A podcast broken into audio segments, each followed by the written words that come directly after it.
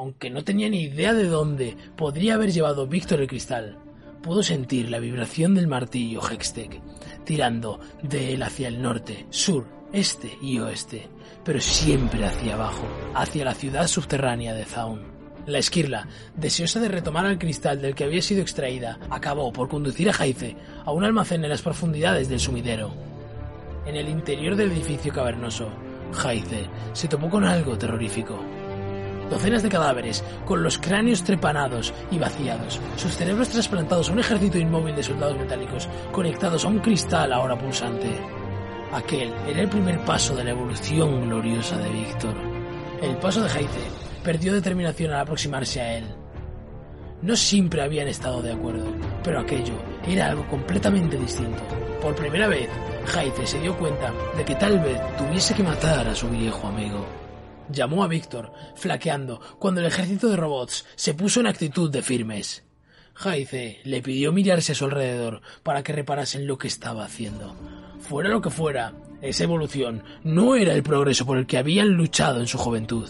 Incluso, para sorpresa de Víctor, se disculpó por haberse comportado como un cretino. Víctor suspiró.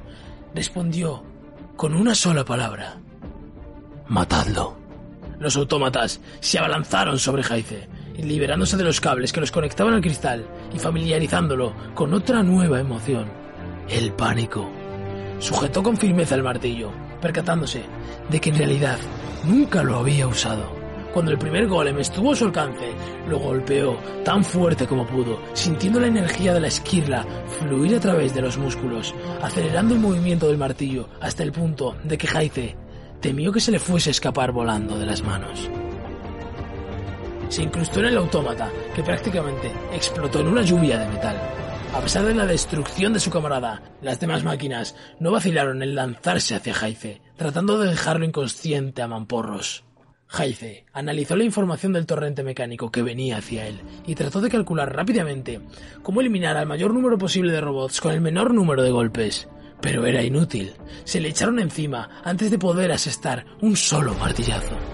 Al caer al suelo, bajo un aluvión de golpes, Jaice vio a Víctor contemplar la escena, no con orgullo, sino con tristeza. Había superado en astucia a Jaice y había garantizado el futuro de la humanidad. Pero sabía que ese futuro tenía un precio. No podía dejar a su viejo amigo con vida. Jaice desapareció en un océano convulso de extremidades metálicas.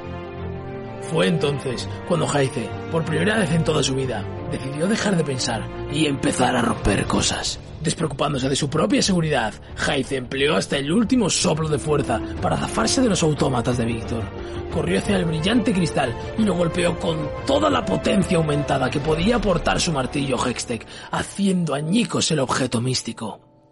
Víctor gritó, horrorizado, cuando el cristal reventó en mil pedazos y la onda expansiva los lanzó hacia atrás, mientras el ejército de autómatas se desplomaba inerte sobre el suelo.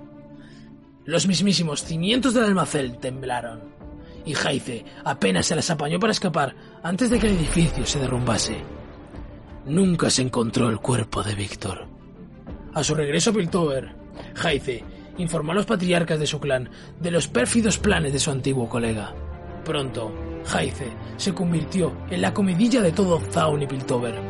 Encomiado por sus reflejos, en un momento de crisis, Jaice se tornó un objeto de adoración, al menos entre aquellos que no lo conocían, granjeándose un apodo, el defensor del mañana.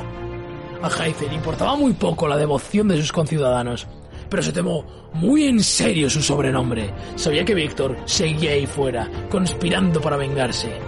Un día, pronto tal vez, una terrible pesadilla llegaría a Piltover y Jaice estaría allí esperándola.